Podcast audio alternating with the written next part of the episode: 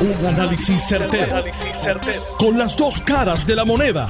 Donde los que saben no tienen miedo a venir. tienen miedo a venir. Esto es el podcast de Análisis 630 con Enrique Quique Cruz. 5 y 5 de la tarde de hoy, viernes 5 de agosto del 2022.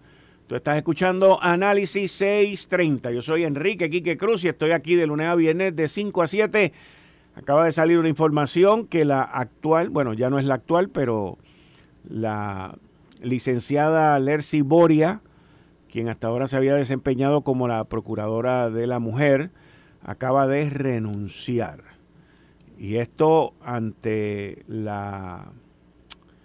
Déjame ver cómo les pongo, déjame ver cómo les puedo describir esto. Esto, esto ante la disyuntiva de que con mucha probabilidad se va a nombrar, a nominar a otra persona a esa posición.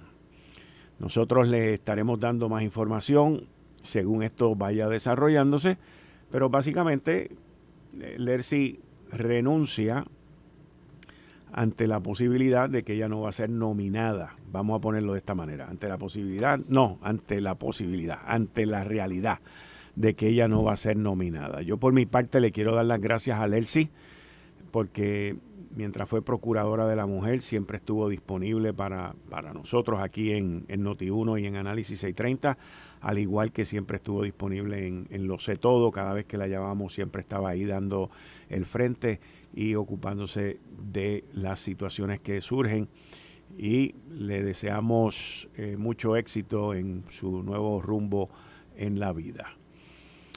Quiero también eh, reconocer y darle la bienvenida a Juan Luis Camacho y al licenciado Ángel Toledo que están conmigo hoy viernes. Buenas, buenas tardes, bienvenidos ambos. Buenas tardes, Quique. Buenas tardes. Eh, bueno, realmente buenas tardes a todos los que estamos aquí, a todos los que nos están escuchando. Saludos, Ángel. Y, aquí que fíjate cómo es la vida. La vida, se acabaron las vacaciones de verano, vuelven los jueves de gestos y los viernes de renuncia. Los jueves de. Qué mal. Ya se, acabaron las vacaciones para todo el mundo, todo el mundo a trabajar, incluyendo eso. bueno, en línea telefónica tengo a la doctora María Conte Miller, la directora del Instituto de Ciencias Forense. Doctora, muchas gracias por estar con nosotros aquí. Bienvenida. Hola, buenas tardes. Gracias por la invitación al programa. Doctora, usted, eh, dentro de todas las mejoras y de todos los cambios y de todos los logros que usted ha tenido eh, desde que asumió la dirección del Instituto de Ciencias Forense. Eh, ahora he, visto y he notado que tienen un reto con cadáveres no reclamados. Hace como dos o tres semanas, si no me equivoco, usted me puede dar a refrescar la memoria, hace como dos o tres semanas eh, este, usted hizo un llamado y le pidió. Ese primer llamado que usted hizo, ¿funcionó? Sí, bueno, estamos eh, no sé si me escuchan bien porque a ustedes lo, lo veo un poquito entrecortado. Le escucho bien.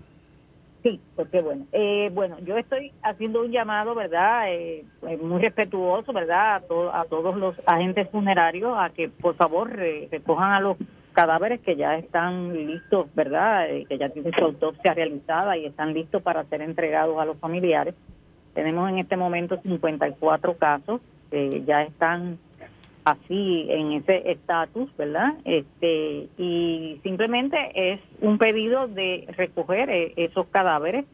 Nosotros, ¿verdad? Reconocemos que los agentes funerarios este, y las asociaciones de que, que los agrupan han sido sumamente cooperadores con el Instituto de Ciencias Forenses este, y hay una relación profesional de mucho respeto mutua, mutua pero eh, me, verdad eh, no me queda más remedio que, hacer el llamado porque son 54 espacios que se ocupan en, en las neveras nuestras que nosotros tenemos que tener liberados por si existe si ocurriera, Dios no lo quiera, una situación de emergencia, ¿verdad? Donde hubieran muchas muertes a la vez, pues nosotros tenemos que estar preparados y tener la mayor cantidad de espacios posibles.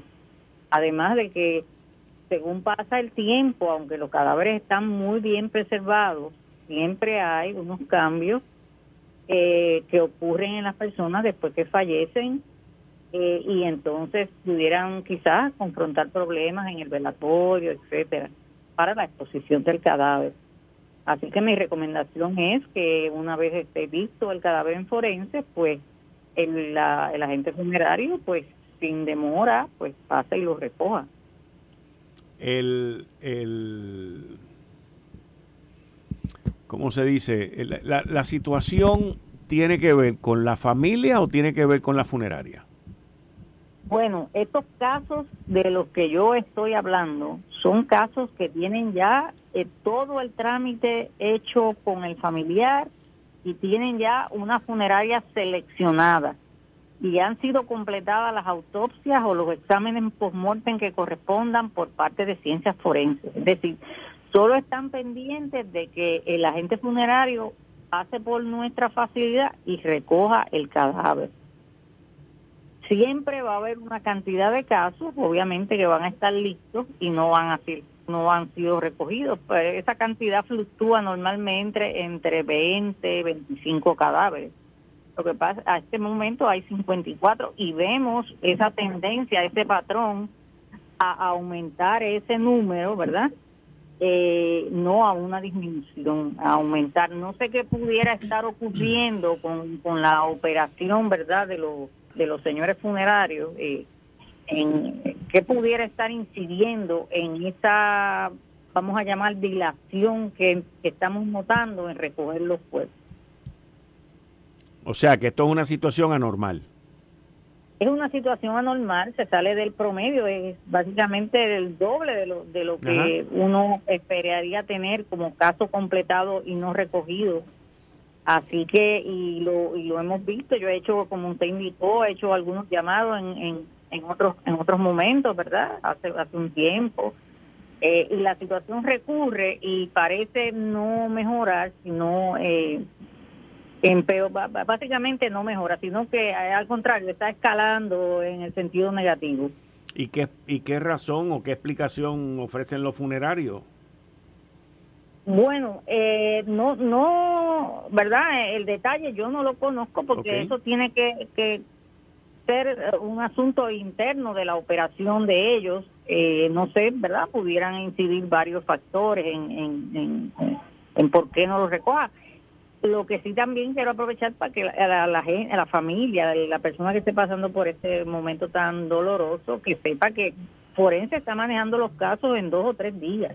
Este, que si tiene una funeraria contratada, por favor, también le exhorte a su agente funerario a que recoja el caso. No, no piense que estamos en, los tiempos, en otros tiempos desafortunados, donde, ¿verdad? Para procesar un cadáver se tomaba eh, semanas. Así que es un llamado de, básicamente, de crear conciencia en que estamos actuando con rapidez, y que tanto la familia y como los funerarios pues deben hacer lo posible para que esos cuerpos pues les sean entregados a sus familiares a la brevedad posible.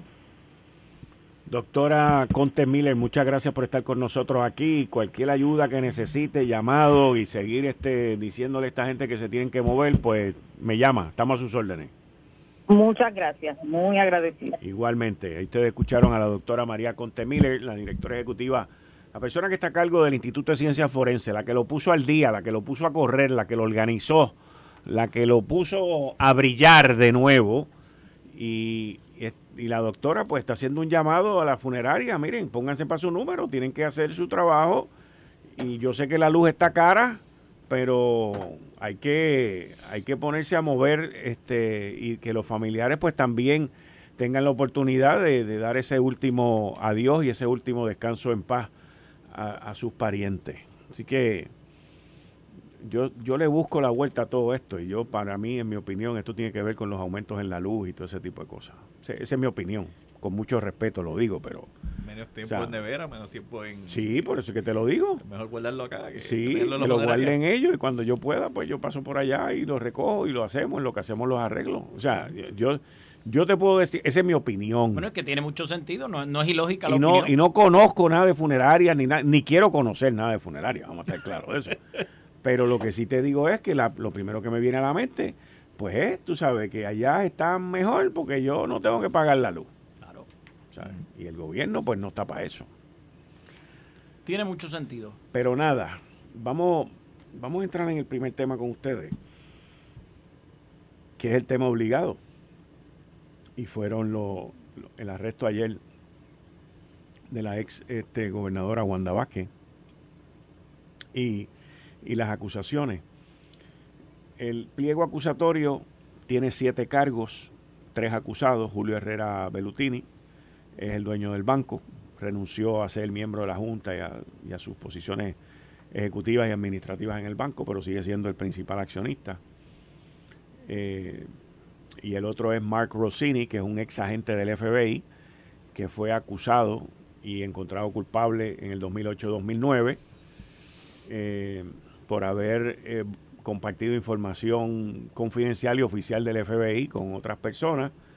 Y en aquel momento él fue sentenciado a probatoria y trabajo en la comunidad y todo ese tipo de cosas.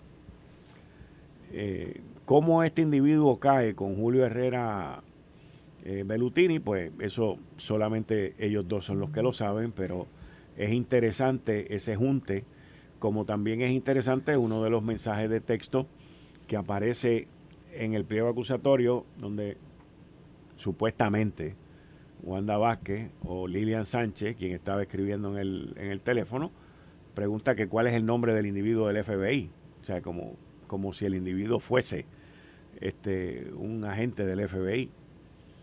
Eh, y, y este mundo internacional, porque estamos hablando de un mundo internacional, que muy poca gente en, Puerto Rico lo conoce bien. O sea, estamos hablando de 3 millones de personas, muy poca gente conoce bien ese mundo internacional y cómo esta gente se mueven eh, a través de, de las esferas sociales, políticas y económicas, no solamente en sus países de origen, pero en otros países.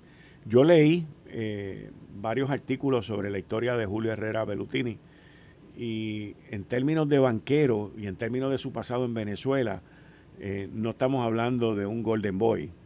Este, no estamos hablando de una persona, olvídate, que fue, o sea, su abuelo sí, que corrió y fundó unos bancos allá y ese tipo de cosas, pero en este individuo, eh, el, tú leer eh, su biografía, tú claramente ves una serie de banderas rojas eh, que te despiertan una curiosidad. O sea, eh, con, la información que está en el Internet del individuo, corroborada, porque eso es fácilmente corroborada.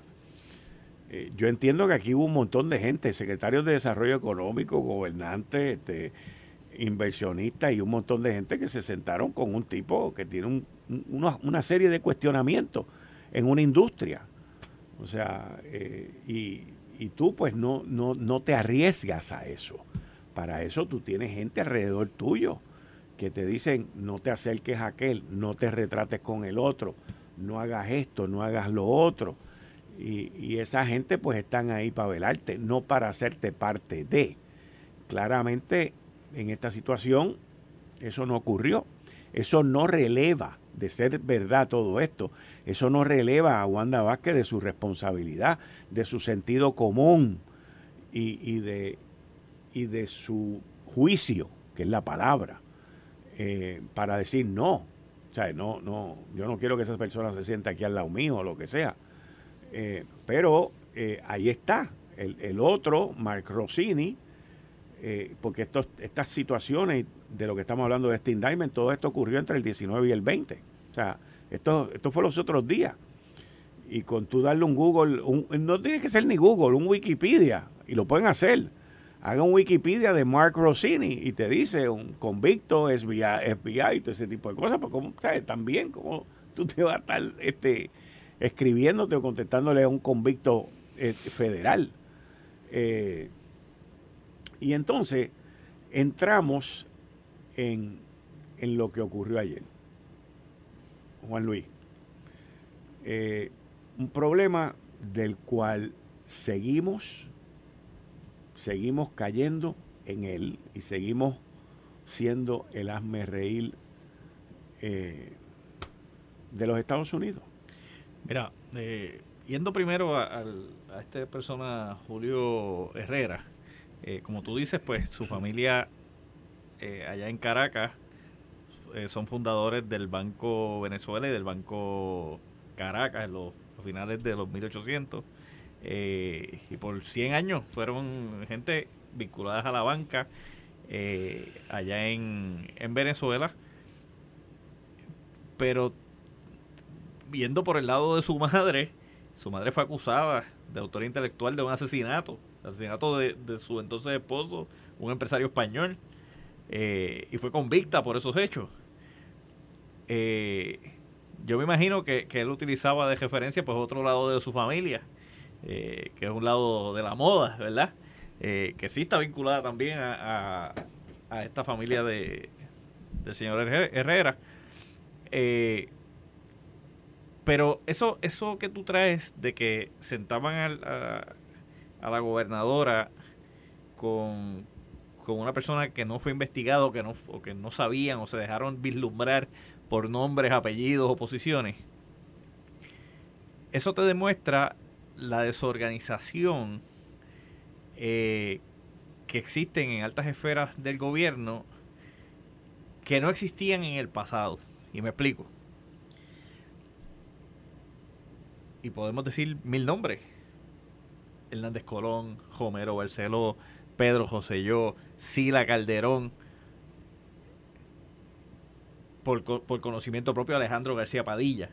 Su, sus equipos de trabajo debían investigar, así fuese a la casa de Quique Cruz que iban a ir a comer en el barrio eh, Collores de Yauco.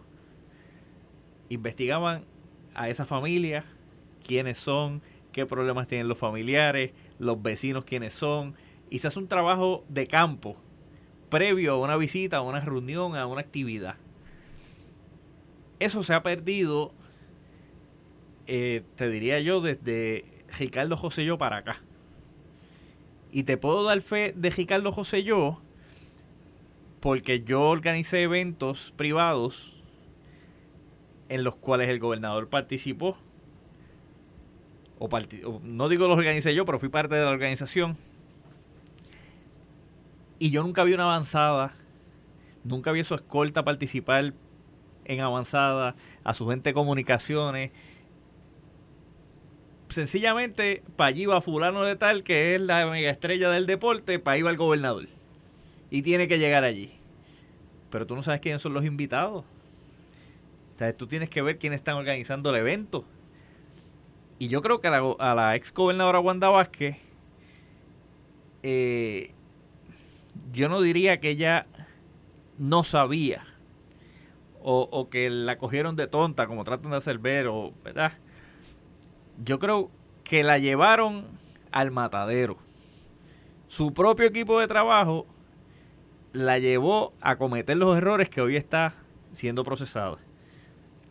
Pero vamos, ella no es una figura eh, desconocida en el ambiente político. Quizás no era una figura electa, pero estaba en el ambiente político. Los, los fiscales, los procuradores son figuras del, ambiente político. Y saben lo que es correcto y lo que no. Y a la vez que tú llegas a una reunión donde te están haciendo unos ofrecimientos que tú sabes que por ley no puedes aceptarlo, pues tú tienes que levantar la bandera y decir, mira, yo no me quedo aquí. Así que, de ser todos estos eventos correctos eh, o, verdad, pues no pueden echarle culpa a, una ingenuidad eh, de, la ex gobernadora. Sencillamente esto es causa de, la desorganización en su equipo de trabajo. Que somos el hazme reír eh, a nivel de los Estados Unidos, yo creo que más que el hazme reír somos esa bandera roja. Y bendito, siempre la bandera roja la, tratan de señalar con el mal. Vamos a ver si la cambiamos para otro color. Eh, somos somos esa, esa bandera de alerta de problemas que también existen en los Estados Unidos. Aquí vino Cobra Energy y un empleado de FEMA fue quien le robó los chavos aquí junto a Cobra Energy al pueblo de Puerto Rico. Sí eh, ahí tienes un agente federal o un ex agente federal que fue votado por corrupción y, continúa delinquiendo en este señor eh, Fettuccini o como sea el apellido de él. Herrera Bellutini. Eh, no, el, otro Bellutini es el... Sí, Herrera Bellutini. El, el, que estás hablando tú es Rossini. Rossini, Rossini. eh, pues tú tienes un, Tenemos un problema en Puerto Rico en que lamentablemente nuestra política partidista tienes un grupo que señala que todo lo malo pasa en el otro lado, pero cuando pasa en el lado de ellos, pues eh, se, se debe medir con otra vara. Pero tienes a los dos partidos principales, incluyendo a mi partido, el Partido Popular Democrático, tragando agua por problemas de corrupción. Problemas de corrupción que no es que hay que legislar más, la legislación está. No es que hay que educarlos más porque, oye, se le dan seminarios y cursos a Tutiplén. Ellos saben lo que está mal. Pero debemos entonces poner la acción donde se pone la palabra. La semana pasada yo te decía que para resolver problemas en el gobierno y abaratar costos, pues hay que empezar de cero a poner dónde tengo necesidad y cómo la resuelvo y empezar a buscar las alternativas reales de una vez y por todas, porque el sistema como está no funciona. Pues en este caso de la corrupción, tienes muchas agencias que trabajan con temas de corrupción que sencillamente no hacen nada. Ética par de meses antes dijo que este caso de Wanda no tiene nada que ver. El Contralor Electoral auditó, tampoco tiene nada que ver. Pues entonces no funcionan estas agencias. Si le pasan por el frente las cosas que están pasando, y vamos, ah, no se reportó en la cuenta de, la campaña. Claro, porque un, un, PAC que da dinero no puede reportarse en la cuenta de la campaña porque sería coordinado. Correcto. Pero delito federal. Es otro delito. Y, y, la campaña de Wanda Vasco, cualquier campaña, va a decir, no, no, yo no sabía nada de eso, eso no pasó por aquí. Pues claro, tienes razón, porque si no sería otro delito. Pero es obvio que si en el informe te dicen, mira, contraté 10 pantallas de Billboard y de momento tienes 200 alrededor de la isla, pues por algún lado están, entrando los chavos. Si de momento tengo alquilado 15 cajos y de momento hay 50, pues por algún lado están pasando chavos. Y lamentablemente tenemos que sentar, yo creo que el, país tiene que sentarse, eh, privado, público, distintas entidades, y, hacer un stop y ver cómo ponemos a funcionar estas agencias o las cambiamos o, o, hacemos lo que sea. Pero aquí tiene que haber consecuencias y no podemos ser. Vamos, el problema no es el estatus colonial o territorial, como quieran llamarlo. Pero siempre que vienen estos casos de conjunción, ¿quién tiene que venir a meter mano? ¿Los federales? Porque los de aquí no lo hacemos. eso es parte de por qué tenemos una junta, porque somos un irresponsable como país. No demostramos madurez. Y eso nos está tragando y nos está matando como país y como sociedad. Ángel Toledo. Mira, Quique, eh, yo creo que nadie, nadie quiere ser vinculado con, la corrupción. Yo no quiero ser vinculado y estoy seguro que ninguna persona en su sano juicio quisiera ser vinculada o vinculado con actos de corrupción. De repente, a la ex gobernadora la señalan y sale corriendo medio Puerto Rico como rata huyéndole al gato, alegando que la corrupta, la corrupta, la corrupta, pero no se miran la paja en el ojo ajeno. Y eso es un problema grave. Yo no estoy diciendo que tenemos que ahora hacerle campaña a Wanda Vázquez. Yo no estoy diciendo que tenemos ahora que pararnos detrás de ella y, y protegerla y defenderla y no sé qué. Pero es bien fácil, es bien fácil, bien fácil cada vez que hay un acto de, o un arresto por corrupción o lo que fuera, cada vez que hay un, proceso como este, eh, tenemos a todo el mundo en el ataque frontal sin considerar, sin medidas, sin evaluar los hechos, eh, para analizar qué es lo que está pasando y qué es lo que realmente podemos decir. O sea, hay que tener claro lo que, lo que tiene que estar claro. Y en este momento tenemos que tener claras dos cosas. Y voy a discutir brevemente una hora y la otra tan pronto volvamos de Pues la. vamos a la discutir las dos cuando volvamos. Véale.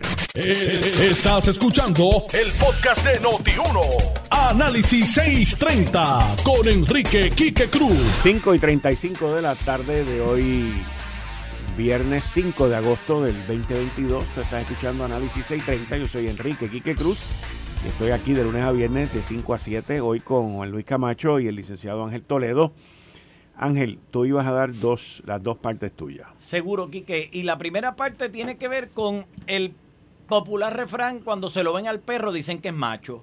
Eh, es, es difícil tú pensar que la gente ahora, ahora, es que está saliendo a hablar de, de la exgobernadora eh, Wanda Vázquez, a tirarle con todo lo que tienen ahora porque la arrestaron, etcétera, etcétera. En ningún momento lo habían hecho antes, pero claro, ahora sí lo tengo que hacer. Yo puedo entender claramente que si nos queremos distanciar de la corrupción y queremos mandar el mensaje de que, de que yo, no, yo no respaldo actos de corrupción, el, gobierno no puede, eh, no puede eh, eh, responder positivamente a nada de eso, eso yo lo puedo entender perfectamente. Yo creo en eso. Claro que el gobierno no puede responder positivamente a eso.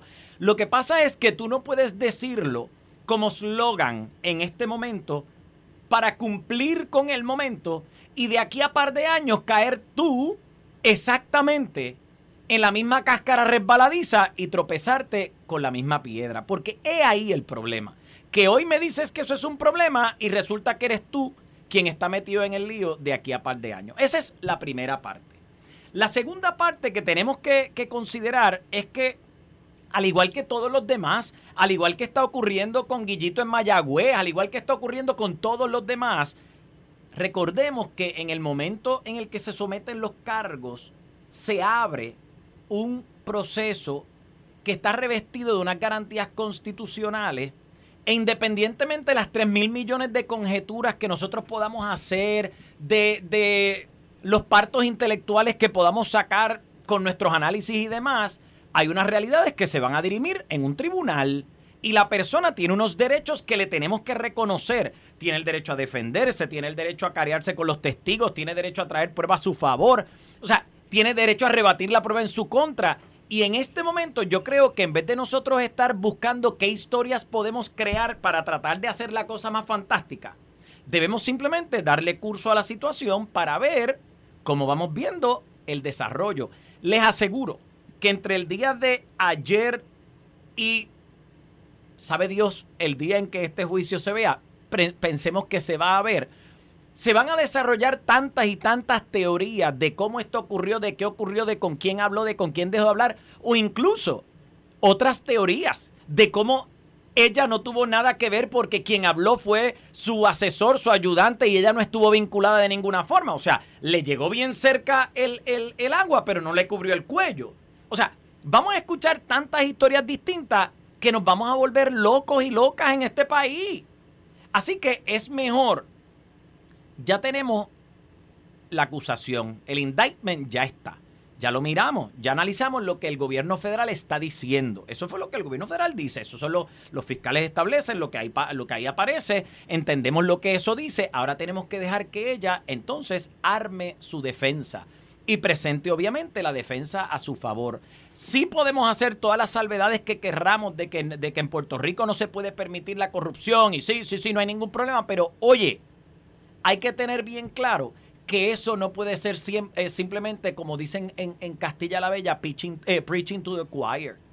Porque honestamente lo que estamos es haciéndole todo un sermón al coro que ya está convencido de esto simplemente para, para, para que me escuchen decir lo que, lo que yo sé que ellos quieren escuchar.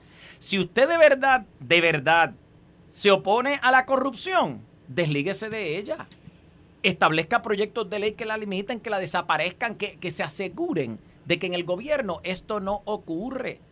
Denle el espacio a la exgobernadora para que se defienda, porque se lo dimos a Aníbal Acevedo Vila en su momento también. Y en el momento, ¿qué pasó? ¿Verdad o mentira? Y hay que decirlo, aunque sea embuste, Aníbal salió absuelto, aunque sea embuste. El sistema de tribunales resultó que el tipo, pues, alegadamente no tuvo nada que ver, pues esa es, la, esa es la verdad que yo tengo que aceptar, aunque no me la crea. Es la verdad que tengo que aceptar, pues hay que darle a Wanda el mismo espacio.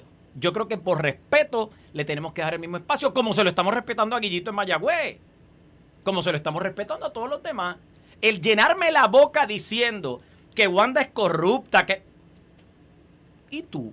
Y la paja, eh, digo, la paja en el, ojo tuyo, ¿dónde está? ¿Por qué no te la velas y no por qué no te la quitas tan bien? Porque velando Guira está mucho y llenarnos la boca diciendo una cosa y la otra, pues es fácil. Y nuevamente, no lo digo por defender a la exgobernadora, lo digo porque creo en la justicia. Porque pues a veces me quito el sombrero de político, me pongo el sombrero de abogado y creo en la justicia. Y creo que estamos en un proceso en el que tenemos que dar, y esto se gana con la madurez, Quique. La madurez eh, profesional con el paso del tiempo te, permite ver las cosas en su justa perspectiva. Puede ser que hace par de años yo hubiese parado también a algún sitio y le hubiese gritado corrupta o corrupto o lo que fuera. Pero hoy día pues no hago eso. No hago eso porque, porque yo no soy quien para decirlo, porque yo creo que hay un proceso judicial que se está abriendo ahora, porque hay una investigación, porque ya tiene unos derechos y porque esos derechos se harán, se harán valer. Y como tú dijiste al principio, si la licenciada Vázquez es responsable de lo que está ocurriendo, bueno, de lo que ocurrió. Y eso se puede probar. Que pague, claro que sí, ¿cómo que no? Que pague. Pero, ¿y si no? ¿Qué van a hacer todos los que se llenaron la boca con, con todas las historias que han salido entre ayer a las 5 de la tarde y hoy a las 5 de la tarde? En las últimas 24 horas se han dicho tantas y tantas y tantas cosas. ¿Y si no? Mira. ¿A quién le pedimos perdón? Yo hace aproximadamente como, como un mes tuve la oportunidad, eh, no voy a explicar las razones, pero tuve la oportunidad de estar en una sala de un tribunal. No, me, me pidieron que fuera.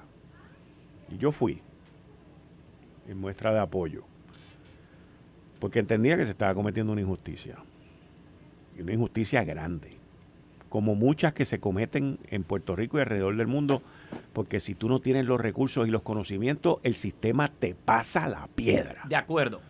¿Ok? Te pasa la piedra. Y yo me tomé mi tiempo, vi y me senté. Hasta que llega, pasé por el proceso de las suspensiones y de que ahora no y de que mañana sí, de que todo ese tipo de cosas. Y yo no lo podía creer. O sea, yo no podía creer. Pero, eh, de momento, pues se escogió una fecha y el proceso se lleva a cabo. Y yo me siento allí. Y el primero que está testificando es el testigo de fiscalía. y, y aquel individuo empieza a hablar y a testificar llevado de la mano del fiscal. El fiscal está haciendo su trabajo el individuo está haciendo el de él. Y yo escuchaba los cuentos y las historias de este individuo sin conocer, porque honestamente no conocía las dos historias. Y yo escuchaba a aquel individuo hablar. Y yo decía, esto se jorobó. Porque cuando tú escuchas al testigo de fiscalía hablar, pues él va con un cuento y con una historia. Pero yo no sé si eso es verdad o no el fiscal puede que sepa si es verdad o no, by the way. Claro. Y el testigo que de fiscalía sabe si es verdad o no. Pero yo que estoy allí observando, yo no me imaginaba, yo decía, eh, rayo, eh, rayo, qué lío, eh, rayo, esto se jorobó. Y de momento, viene el abogado de la defensa y empieza el contrainterrogatorio. Terminó que el tipo era un charlatán, un mentiroso, compulsivo, y que todo lo que había dicho se corroboró que eran mentiras. Y entonces yo en mi mente pues analizaba mi primera impresión con mi segunda impresión. Pero así es el sistema. Ahí el sistema funcionó. Claro. ¿Ok? Y, Pero y cuando no funciona, porque el juez está allí y no puede dirigir los procesos. O sea, digo, dirigir el proceso de que a ti esto y de al lugar, no al lugar, ese, eso no es dirigir el proceso. Claro. ¿Okay? Pero, ¿y si esa persona que terminó luego siendo inocente y de la cual yo entendía que era inocente. Y si esa persona no llega a tener los recursos y el apoyo para poder rebatir, porque aquí tú tienes que rebatir las mentiras de la otra persona. Y si no tiene los recursos y no tiene el apoyo, el sistema le pasa el rolo. Y, sabes terminas en una cárcel. A mí me, me alegra mucho que tú hagas esta, esta historia, que la traigas a colación, porque es importante que las personas que nos están escuchando conozcan cómo es que se supone que se lleva a cabo un proceso versus cómo es que realmente ocurre. En un proceso criminal, la realidad es que es a la fiscalía a la que le corresponde presentar pruebas. Yo como, como acusado o acusada no tengo que presentar nada, yo no tengo la obligación de presentar pruebas. A quien le corresponde presentar la prueba para sustentar su acusación es a la fiscalía. Usted es el que dice que yo soy culpable, trae la prueba y preséntala. Pero ¿qué es lo que pasa, Quique? Ahora, bueno, claro, ¿por qué yo no tengo que presentar eh, prueba como acusado o acusada? Pues sencillo, porque en el proceso adversativo criminal, tú eres quien me está acusando, yo espero que tú tengas la prueba para sustentarlo y que tu prueba sea suficiente, fíjate cómo es la cosa, que tu prueba sea suficiente como para más allá de duda razonable eh, convencer al juzgador de que lo que tú estás diciendo es cierto. Pero ¿qué es lo que pasa? Bueno, lo que pasa es que en este mundo de los seres humanos entramos en unas competencias viscerales en las que el fiscal o la fiscal, y aquí puede ser el abogado o la abogada, ¿verdad? No importa, estoy hablando del fiscal porque es quien, toca presentar pruebas se toma como cometido personal el mantener su récord de triunfos en el tribunal a la costa que sea. Y aquí saludo a mis compañeros y amigas y amigos fiscales a quienes aprecio y quiero mucho. Pero sabemos que esto ocurre, esto ha ocurrido antes. Oye, no, no podemos tener, o sea, no, no hay que vendarse los ojos, ¿no? Compañeros y compañeras de fiscalía que muy bien, y no estoy diciendo que esto está ocurriendo ahora, pero ha ocurrido, que muy bien, para mantener su invicto, hacen lo que sea a la costa que sea. ¿Qué quiere decir eso? Sazono a mis testigos, adobo a los testigos. Le digo al testigo, yo no te puedo instruir de que tú mientas, pero pero si tú te sientas y dices lo que vayas a decir, yo no te puedo parar. Y esa es la verdad. Y como tú muy bien dices, Quique, si yo como acusado o acusada no tengo los recursos para rebatir ese zafacón de mentiras que se han armado, pues entonces, ¿cuál es la verdad que impera? La que salió allí. Aunque no sea la verdad real, es la verdad que se dijo y es la verdad que se acepta. Aunque no sea la verdad verdadera, que es la que, la, que yo llamo la verdad de verdad, ¿no? Entonces, ¿qué es lo que pasa? Que empezamos en una competencia ya no para buscar la verdad, que es lo que debería ocurrir en todo proceso criminal o todo proceso judicial, ¿no? Empezamos una competencia de quién gana. ¿Quién gana?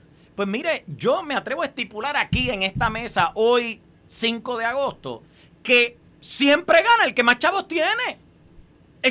no, no tengo ni, ni siquiera que debatirlo.